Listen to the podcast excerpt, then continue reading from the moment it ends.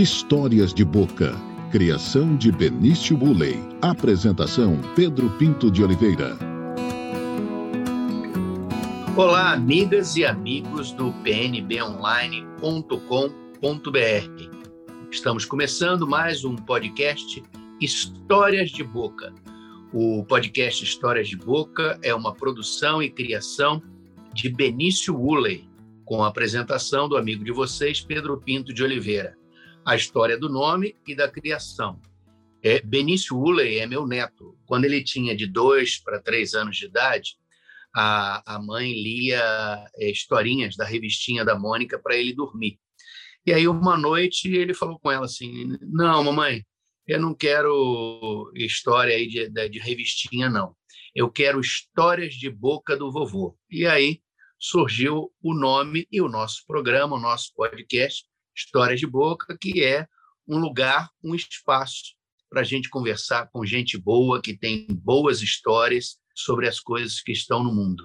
E eu recebo essa semana, com muita alegria, uma, uma grande amiga e uma referência é, nos estudos culturais, uma referência acadêmica para a gente no, no país e na Universidade Federal de Mato Grosso, mais especificamente. Eu Vou conversar aqui com a professora Ludmila Brandão. Ela é arquiteta, historiadora, mestre em educação e doutora em comunicação e semiótica com pós-doutorado em crítica da cultura na Universidade de Ottawa, no Canadá, fundadora e primeira coordenadora do ECO, o programa de pós-graduação em estudos da cultura contemporânea. Nós vamos conversar bem sobre, sobre o ECO. Mas antes, nós vamos conversar sobre a própria Ludmila e a origem da Ludmila em Cuiabá. Bem-vinda, Ludmila. Olá, Pedro. Um prazer enorme estar aqui conversando com você nesse, nesse programa, cujo título me encantou muito. Gostei muito da, da sua sensibilidade em adotar essa essa expressão do seu neto né, para conduzir um programa de entrevista. Muito bacana. Estou à sua disposição. Ludmila, a primeira coisa, a gente, é, a gente vai conversar especialmente, é, é, com muito carinho, e, e, aproveitando aí todo o seu conhecimento sobre esse programa de pós-graduação em Estudos de Cultura Contemporânea, o ECO. Mas antes de chegar ao ECO, a gente vai dar outros gritos aqui. O primeiro é da, da sua origem. Eu sempre costumo perguntar é, para os meus convidados assim: é, da onde é Ludmila? É nascida em Cuiabá, veio para Cuiabá. A origem de Ludmila Brandão em Cuiabá. Então, eu sou Papa Banana, nascida em Nossa Senhora Livramento. A família da minha mãe é de, de Livramento e a família do meu pai de Cuiabá. Meu pai é, é, foi criado ali na Rua da Pissarra, depois na Joaquim Murtinho. Então, eu estou entre Livramento e Cuiabá, mas passei grande parte da, da minha vida é, na infância, na juventude, em Vazia Grande, onde, onde meus avós tinham a casa, que era a casa da cidade, né? porque eles moravam num sítio, na fazenda, e passavam a parte da, do tempo em Vazia Grande, né? E depois morei um pouco em Cuiabá e voltei para lá, para Vazia Grande. Então, sou daqui. Que legal, que bacana. Deixa eu perguntar uma coisa. É, você, como arquiteta, historiadora, vamos começar falando um pouco aí do contexto atual do nosso país. O que que, o que que a gente pode pensar de um país hoje nessa situação de pandemia e com um governo, com um presidente que faz questão de não liderar, de não conduzir o país no enfrentamento a essa pandemia? Olha, Pedro, é muito difícil dizer algo mais além do que já foi dito e está sendo dito diariamente pelas pessoas que estão aí na resistência a esse governo. Né?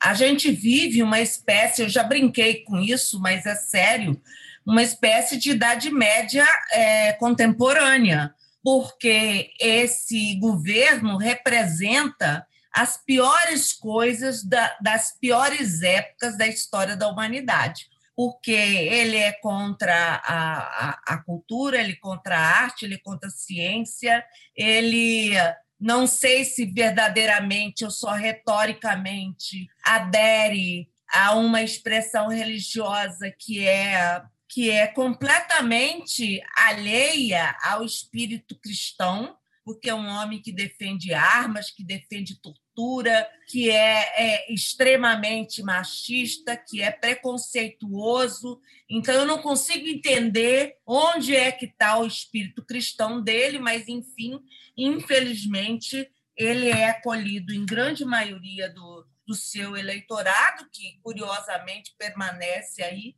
nos 30%, e que eu realmente é difícil, é difícil compreender qual é a lógica dessa preferência por um homem que nos dá a vergonha de ser homem, para usar aí a expressão do Primo Leve, a vergonha de ser homem, de ser humano. É, Ludmila, duas coisas. A primeira, quando você fala desse campo religioso, evangélico, e eu tenho amigos, grandes amigos, e inclusive pastores, e eu, como um bom amigo, faço as vocações que devem ser feitas aos amigos. E fico perguntando para ele, é o livro que, que os orienta, a, a, as, as explicações, os argumentos para sustentar é, uma figura dessa no comando do país. A gente não encontra, né? É, certamente. O que, o, o, o que eu tenho pensado, é, eu me lembro quando ainda era muito jovem e que se falava muito no Brasil do coronelismo,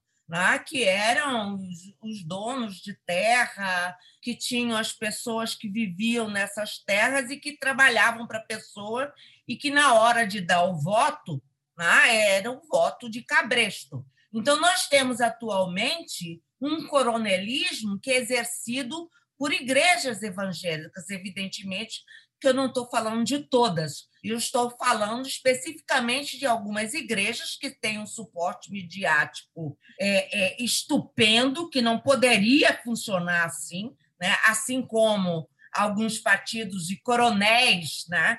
É, começaram a ser os donos dos meios de comunicação, hoje são algumas igrejas, alguns grupos religiosos que reproduzem, né, porque é, promovem algum um mínimo de assistência num país sem assistência, né, e que consegue, a troco dessa assistência mínima, dessa promessa né, de uma vida de uma vida melhor, que nunca chega, né, que só chega para os donos das igrejas, enfim, consegue reproduzir aquela política do coronelato que parece tão distante, mas que agora está se atualizando nessa forma. Então, é a maneira que eu consigo compreender, só dessa maneira, que, que não tem nada a ver com fé, com religião, com espírito cristão, com espírito que, que não seja cristão, mas que também seja é, religioso, enfim é, eu só posso entender por esse viés. É, é, passa bem ao largo disso, realmente. Esse é o contexto. Agora vamos passar para o indivíduo. Eu conversei recentemente com o cineasta Severino Neto é, para ele analisar a figura do, do, do presidente e, e, ele disse assim, oh, Pedro, é, nem todo mundo é totalmente mal, nem todo mundo é totalmente bom, mas há exceções. No caso do presidente, a exceção de ser uma pessoa totalmente má, é, Ludmila? Olha, eu acho que. Eu li há um tempo atrás um, um, um pequeno artigo no, na Folha de São Paulo, não me lembro de quem foi, mas eu acho que foi é, aquele articulista que vira e mexe, escreve sobre o cérebro, sobre ciência, e ele falando de um autor de um livro, que eu também não me recordo o nome, que fala do cérebro, de como é que funciona o cérebro, o nosso cérebro, e de como o nosso cérebro é capaz das maiores ginásticas, das maiores manobras para justificar né, uma vida é, sem caráter. Né? Uma vida que não seguia por uma ética mínima, por valores mínimos de convivência em sociedade e que só defendem o próprio interesse. Então, é, é só assim que eu é, é, me ajuda a entender um pouco que essas pessoas que seguiam exclusivamente pelos interesses próprios e pelos interesses, no máximo, de familiares, dos seus familiares, que esse cérebro dessas criaturas funcione dessa maneira. Agora, evidentemente, isso combinado com uma grande dose de maldade, de crueldade, que é o caso do nosso presidente, né? do presidente que essa sociedade escolheu, que nunca escondeu quem ele era e como ele pensava. É isso que me dói mais. Não é o fato de estar na mão dessa criatura, é o fato do nosso, ter, nosso país ter escolhido a pessoa com essas credenciais, que sempre se declarou a favor da tortura, que sempre teve vínculos com a milícia no Rio de Janeiro, com negócios escusos, que sempre esteve há mais de 20 anos no Congresso Nacional sem um projeto de lei que estivesse de acordo ou que favorecesse o povo brasileiro. Então, é, realmente, é, eu acho até mais fácil entender como é que funciona a cabeça de um Bolsonaro do que entender a cabeça dos brasileiros que votaram nele.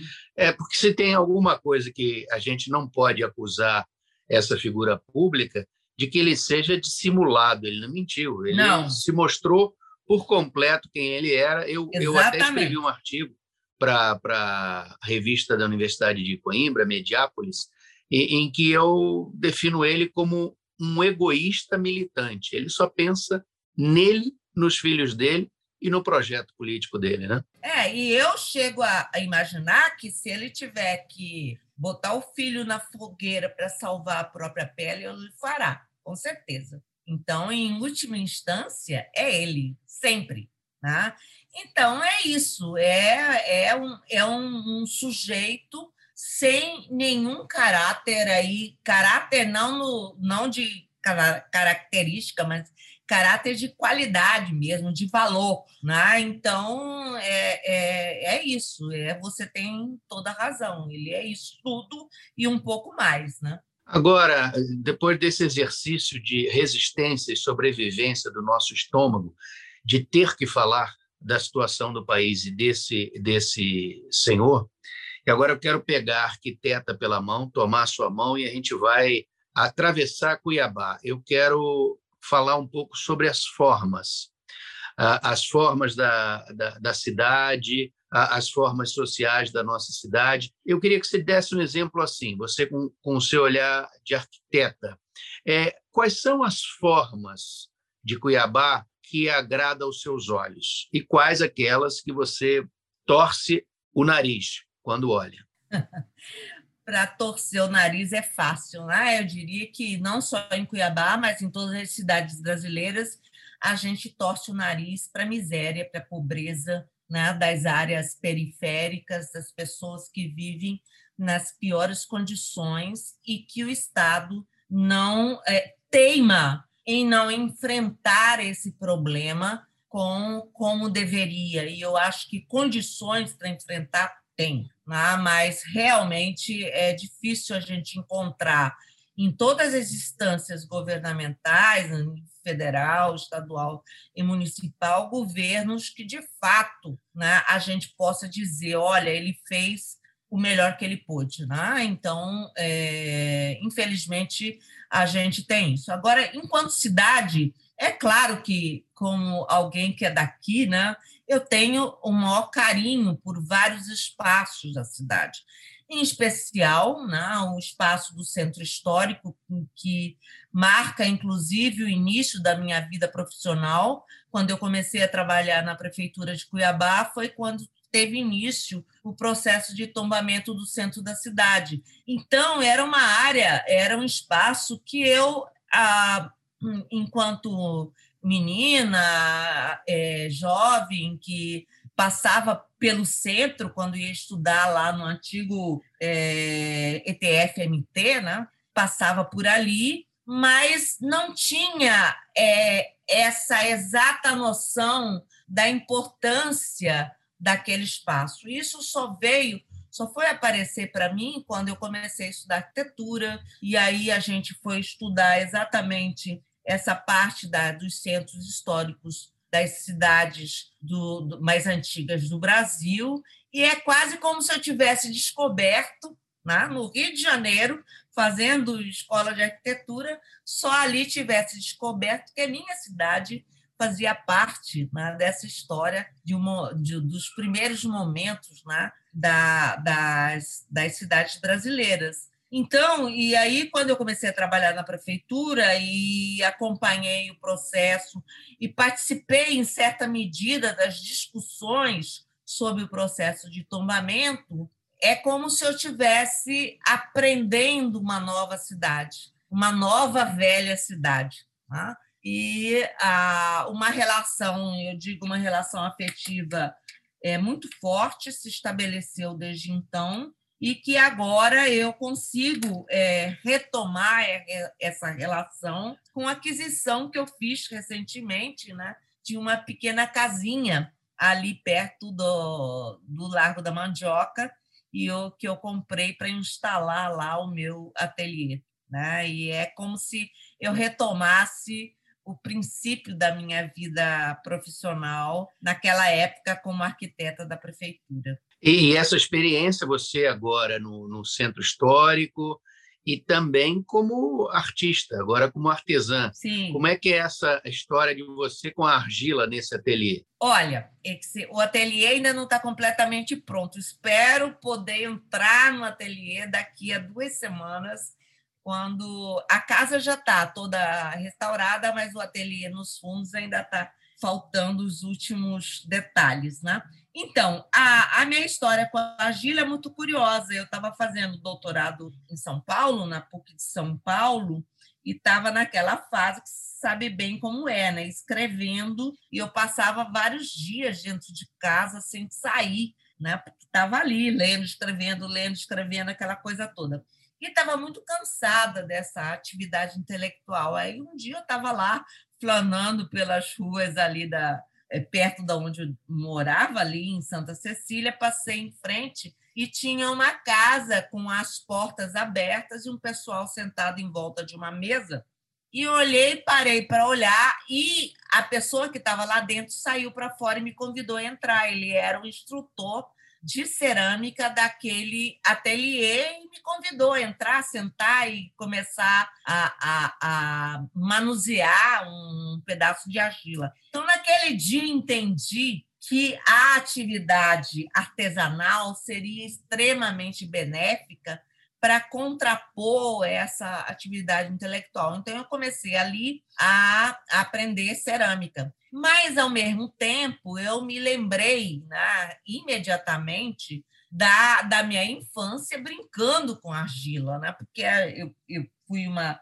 Até os 10 anos de idade, eu era filha única, a gente morava praticamente num sítio e a, a, o meu brinquedo era era era barro, era é, semente de, de, de planta, com baru, que eu fazia lá os meus eu, boizinhos e aprendi a fazer tijolinho de, de barro. Né? É, e então, quando eu retomei a argila, eu descobri que, na verdade, aquela memória da, é, como é que diz, do prazer de manusear a argila, o barro, estava presente ali. Então, eu, eu falei assim, bom, quando eu me aposentar, eu vou fazer isso, quero voltar a fazer isso. E foi o que eu fiz. Na verdade, eu queria ter conseguido articular o trabalho intelectual com o artesanal na universidade, mas não consegui, porque era muita, muita coisa para fazer, muito trabalho pela frente.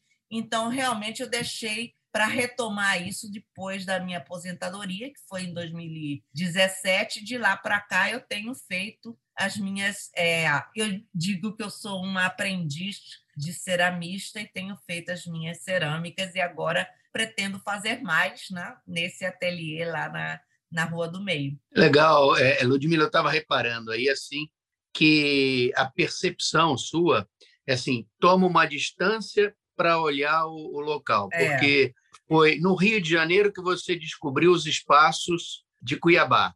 E foi em São Paulo que você descobriu uma arte que tem uma história de Cuiabá. Sim.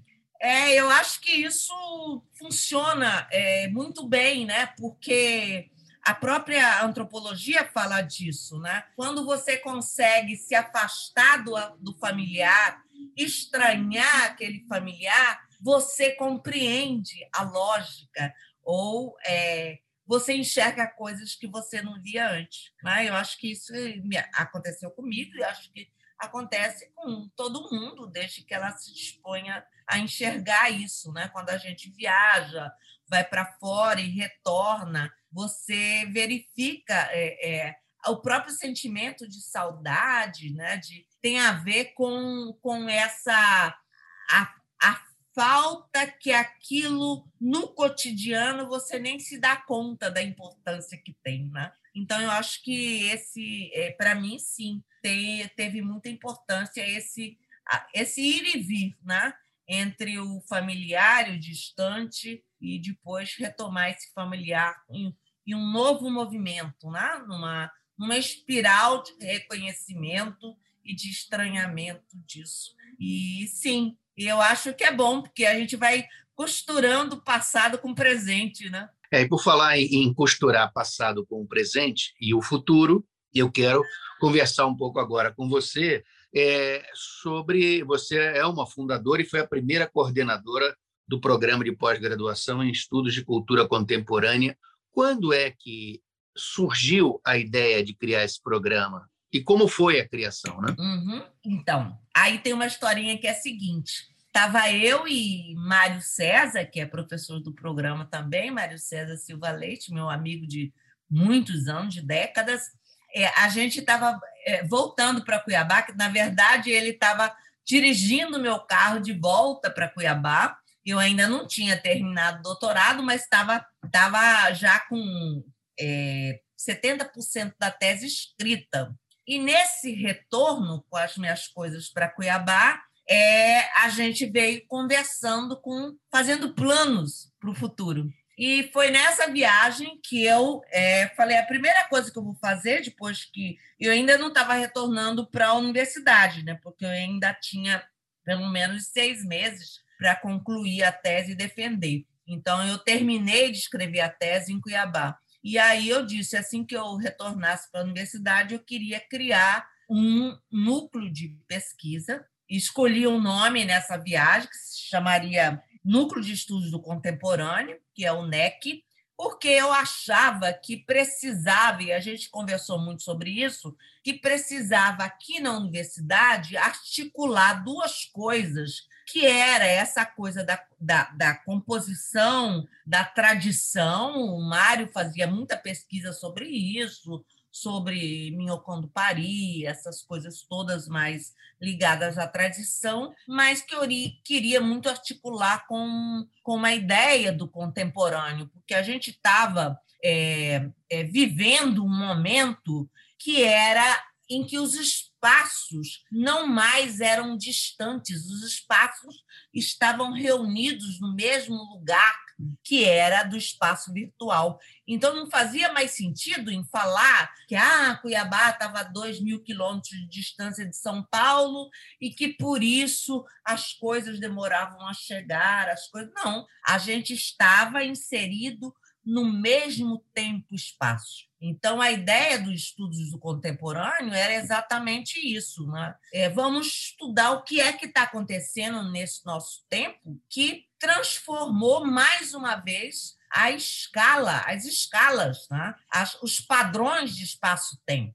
Né? E aí, bom, é criado, e assim foi feito, em 2003, mais ou menos, eu acho que a gente criou o NEC, eu comecei a atuar no programa, inicialmente no programa de pós-graduação em História, depois no programa de estudos de linguagem. Lá a gente tinha uma linha de pesquisa que eu e Mário criamos, chamado de é, estudos culturais, que era a possibilidade da gente fazer pesquisa é, adotando essa abordagem dos cultural studies da Inglaterra, ingleses, né? Que era uma novidade e que a gente começou por aí. Bom, o que, que acontece? o, o eco, ele, na verdade, é uma espécie de spin-off, né, para usar o termo que se usa em, em série, quando a gente fala de série, uma série que gera outras séries, né? O ECO é um spin-off dessa linha de pesquisa em estudos culturais, porque quando a gente cria estudos de cultura contemporânea, a gente queria fazer estudos culturais e muito mais, porque a gente não queria mais se limitar a essa abordagem que tinha origem nos estudos é, literários. Né? Os cultural studies ingleses eles têm a origem nos estudos literários. E aí a gente abre espaço para todas as, as demais abordagens é, da cultura, da cultura e da arte. Né? Então, os estudos de cultura contemporânea é, eles se apresentam como estudos de cultura. E aí todos, todas as abordagens poderiam ser acolhidas, inclusive os estudos de comunicação, né, que também tem esse, esse viés de um estudo de cultura. Né? E foi assim que a gente concebeu o ECO, e aí eu saí é, é, catando na, nos de, vários departamentos da, da universidade quais os colegas que poderiam compor com a gente esse, esse programa. E aí eu fui a filosofia, a sociologia, a antropologia, na, a, a, a enfim, a, a, aos estu a letras, né? A letras, eu era do departamento de arte, e a comunicação também. Então, a gente é, é, conseguiu reunir um grupo de professores que tinham é, esse vínculo é, ou esse interesse em estudar é, cultura, é, arte, cultura, e, e ali a gente conseguiu conceber esse programa, um programa interdisciplinar, e que diga de passar, diga-se de passagem, nós fomos bem sucedidos, sucedidos na primeira proposta que a gente encaminhou é, para a CAPES, a nossa proposta já foi é, aprovada e muito bem recomendada, dizendo que de fato se tratava de um programa, de uma proposta interdisciplinar e que também no encaminhamento da proposta de doutorado, cinco anos depois, nós somos o, o programa é, de pós-graduação da universidade que, com menos tempo de funcionamento do mestrado, conseguiu ter seu doutorado aprovado. Quer dizer, com apenas cinco anos de funcionamento, a gente conseguiu ter o doutorado também em funcionamento. Então, é, eu considero que esse programa é, é da nossa geração a maior, eu diria assim, a maior conquista e o nosso legado né, para o FMT. E é um belíssimo legado, e eu me sinto muito feliz de estar fazendo parte do, do ECO desde 2018. E eu quero, aproveitando aí, é, você citou o nosso queridíssimo Mário César, professor Mário César Silva Leite, e eu me lembro que em 2018, 2019, numa das apresentações, seminários de abertura do, do semestre letivo do, do ECO, e que você fez uma apresentação para os recém-chegados, mestrandos, doutorandos, é, das linhas de pesquisa. E eu e o Mário César ficamos doidos assim, nossa, está melhor do que está escrito. Então, o que, que eu quero? Eu quero que você faça um breve comentário de cada uma das linhas de pesquisa e a sua avaliação hoje no programa, se essas linhas estão em acordo com, com o que se projeta para o contexto contemporâneo, quer dizer, fazer uma, uma análise crítica também de cada uma das linhas, além de, de um brevíssimo resumo, uma definição de cada uma delas. Eu começo pela linha de pesquisa de poéticas contemporâneas, Ludmila. Então, faço com o maior prazer. É, a linha de poéticas, a gente a, adotou essa expressão poéticas com uma com uma diferença, né? Porque a gente conhece muito o termo poéticas que vem lá de Aristóteles, né? Que é e depois é, de outros é, filósofos principalmente os da, da estética, né, que vão discutir a diferença entre estética e poética, mas, de um modo geral, a poética, conforme a gente adota, é um modo de fazer. Né? Então, na verdade, tudo aquilo que implica em um modo de fazer que é mais ou menos é, ritualizado, né? constituído numa determinada tradição, seja ela longeva, seja ela contemporânea, esse modo de fazer vai se constituir como uma poética. Então, pode ser um modo de fazer artístico, mas pode ser um modo de fazer da cultura, né? um modo que a cultura constituiu de fazer alguma coisa. Né? Então, por exemplo, se for um artista, né, a gente pode falar da poética desse artista, de como é que ele produz a sua obra. Mas pode ser, por exemplo, uma festa cultural e o modo de produção dessa festa. Como é que essa festa se constituiu né, em, um, em uma manifestação da cultura produzida ao longo de décadas, né? e como é que é, se dá essa poética, por exemplo, da festa de São Benedito aqui de Cuiabá. Então, esse termo poética, ele, ele é compreendido assim. E aí não importa se a gente está falando de arte, pode ser de cinema, de artes visuais, de, de escultura, enfim, né? de, de música.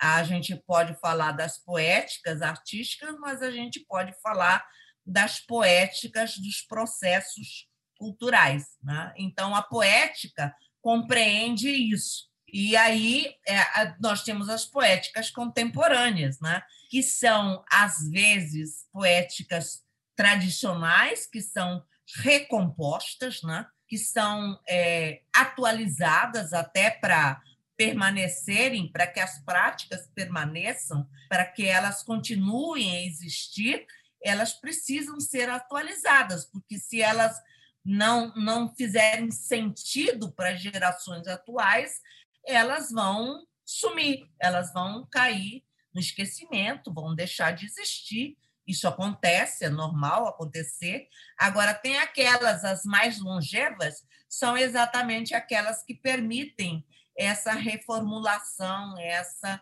atualização. Então, as poéticas, a linha de poéticas é basicamente isso, né? A linha de epistemes contemporâneos. Então, epistemes, o que, que aconteceu quando a gente começou a discutir o programa? Porque é tudo uma questão de, de qual é a, a, a lógica, né? qual é a. Por onde é que nós vamos nos guiar? Se a gente estava falando dos modos de fazer, imediatamente a gente colocou para ah, pensarmos os modos de pensar. Porque se a gente faz, a gente também pensa. Então, se temos modos de fazer, também temos modos de pensar. E aí entram todos os saberes. Entram os saberes né, científicos, evidentemente, por exemplo, se alguém quiser fazer um estudo sobre um pensador contemporâneo, sobre um, sei lá, um, um Morin, um, um, algum um Deleuze, uh, os esse é um modo de pensar, quer dizer, aquele pensador traz para o contemporâneo um modo exclusivo de pensar que interessa para o contemporâneo, né?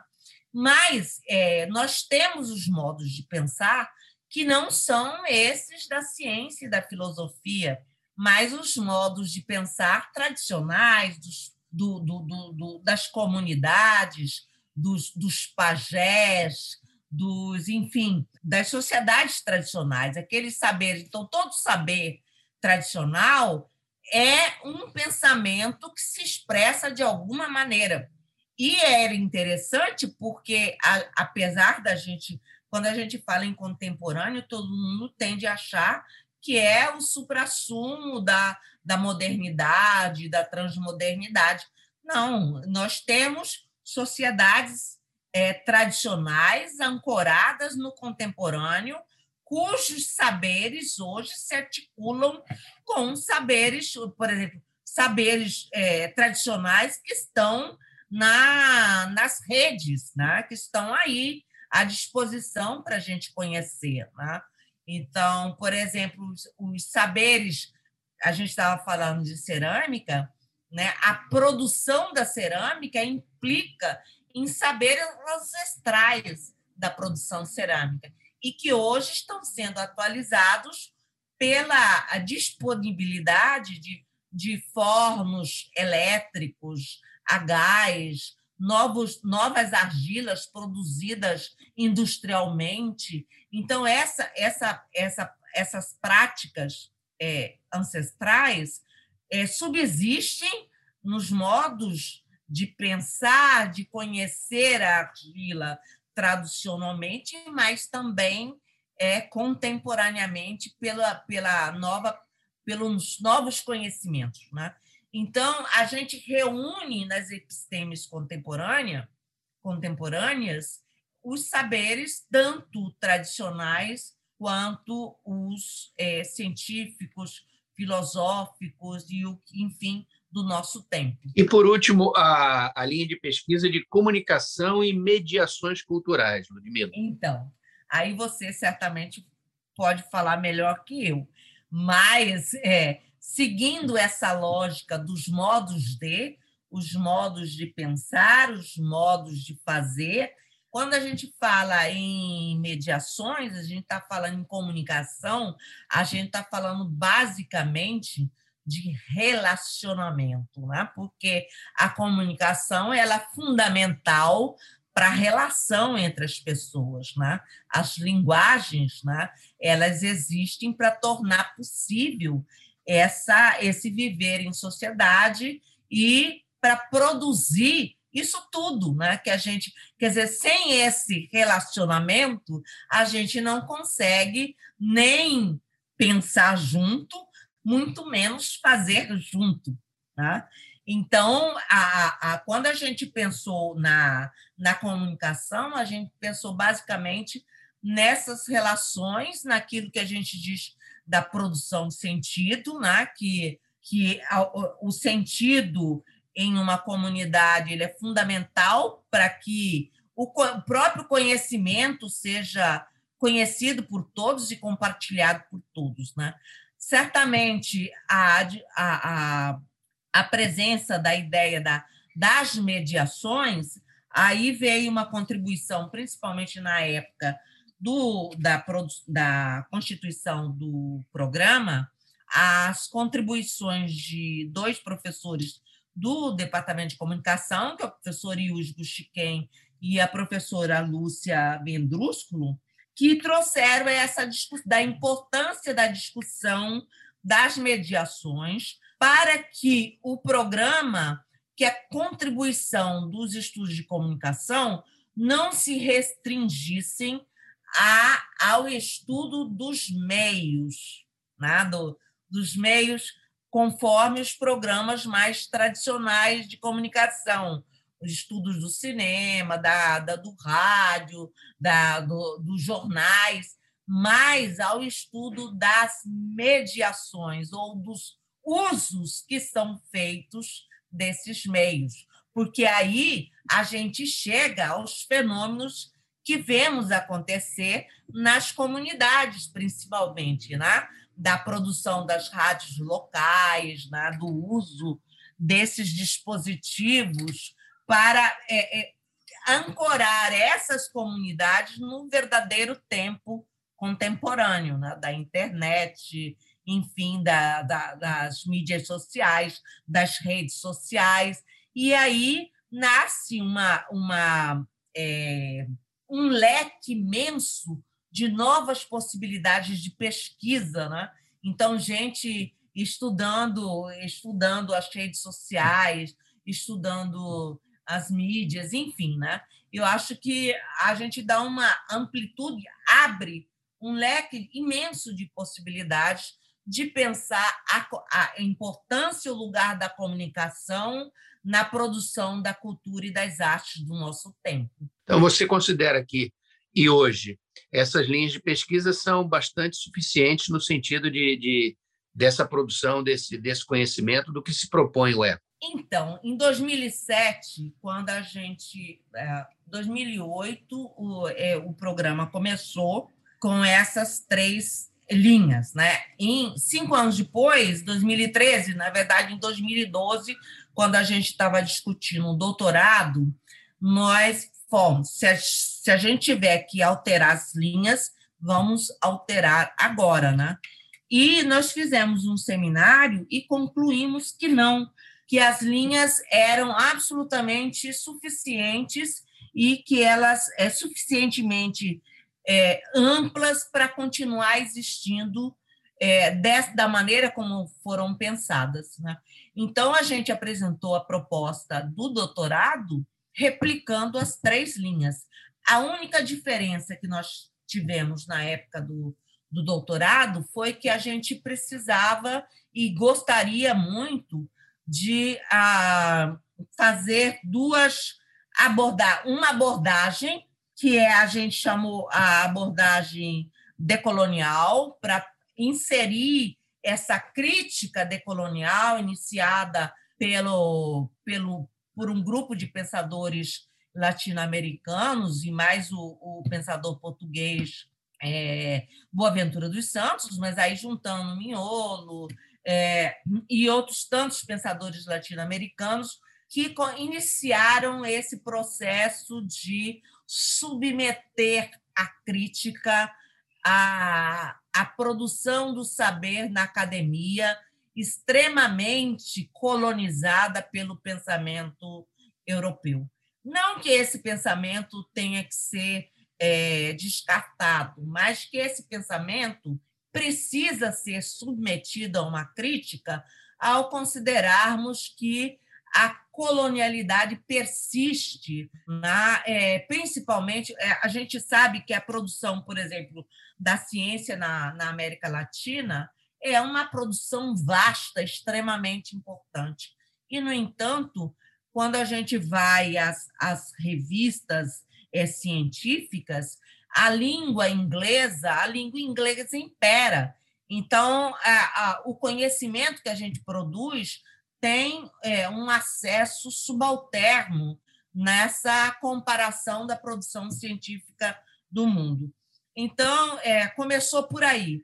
Nós precisamos fazer essa crítica a esse pensamento que, principalmente no caso do Brasil, que é um pensamento que a gente dizia que era de costas para a América Latina e muito voltado para os Estados Unidos e para a Europa. E a outra coisa que a gente achou que era extremamente importante a gente destacar no programa de doutorado, que era essa ampliação dos estudos voltados para a própria América Latina.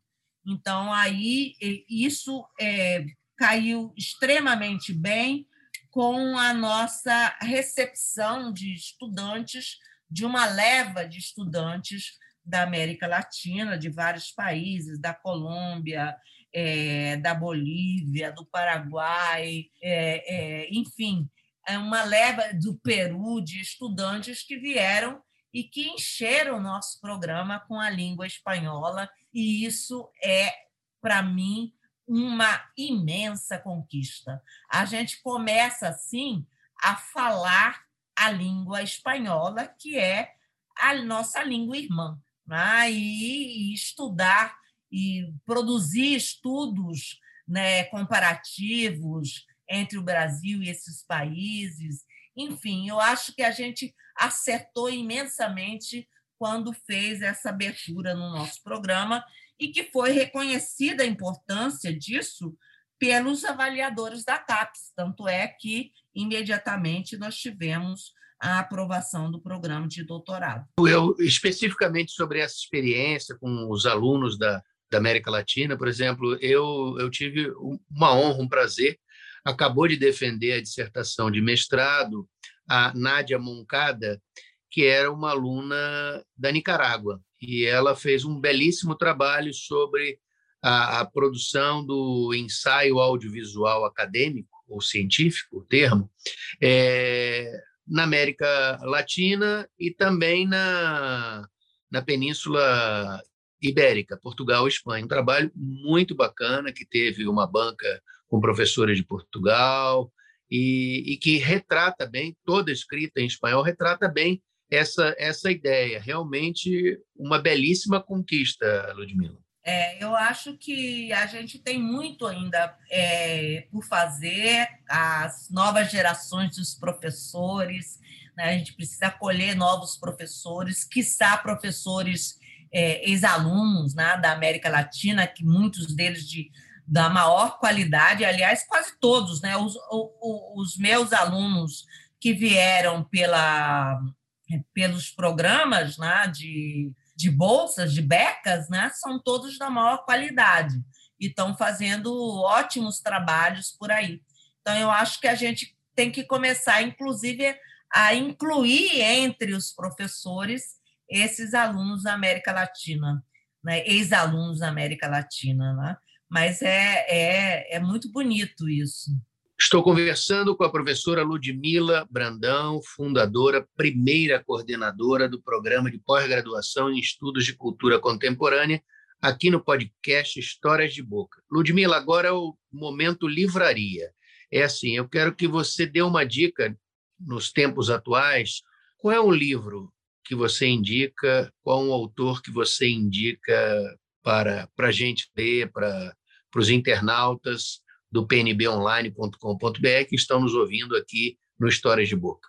Olha, Pedro, é, nesses tempos de pandemia, a leitura que mais tem é, falado ao meu coração, não é nem à mente, são é, dois, dois é, escritores, é, quer dizer, um escritor e o outro um pensador é, indígena, mas que é traduzido né, por um antropólogo, que eu não me lembro o nome do antropólogo, mas ele é o Davi Copenaua, né, que tem um livro magnífico né, sobre é, os povos Yanomami, que é a queda do céu, e outro também pensador e escritor indígena, que é o Ailton Krenak, com uma série de livros, esse Ideias para Adiar o Fim do Mundo, que eu acho que pela primeira vez no Brasil a gente está levando a sério, ainda que seja um grupo muito pequeno né, da academia, é, a, a pensar é, junto com esses pensadores indígenas sobre o que é que a gente espera desse mundo, né? se é que é possível ainda deixar esse nosso mundo para as gerações eh, futuras. Né? Eu acho da maior importância, não só para o Brasil, mas para o mundo todo, que a gente ouça o que eles têm a dizer. E por falar em ouvir, agora é o nosso momento musical. O que, que toca o coração da Ludmilla para ouvir? Que, que você gosta de ouvir, qual é o que, que não falta na sua, desculpe o termo, playlist? Na minha, eu não tenho exatamente uma playlist, né? Ah, eu ouço é, mais esse, eu gosto de ouvir esse pessoal, esse pessoal jovem, mais jovem também, né? Eu adoro criolo, adoro é, é, alguns é, cantores contemporâneos, mas no Brasil, mas eu vou confessar uma coisa. em tempos de pandemia, é, uma outra é, coisa que eu vou dizer é o que tem me feito muito bem é o Zen Budismo. E eu tenho feito muita meditação, muito zazen, e tenho ouvido muito é, cânticos budistas né? As sonoridades é, budistas têm me encantado muito e é o que tem, enfim, onde eu encontro um pouquinho de, de tranquilidade em meio a essa vida tão difícil que a gente vive ultimamente.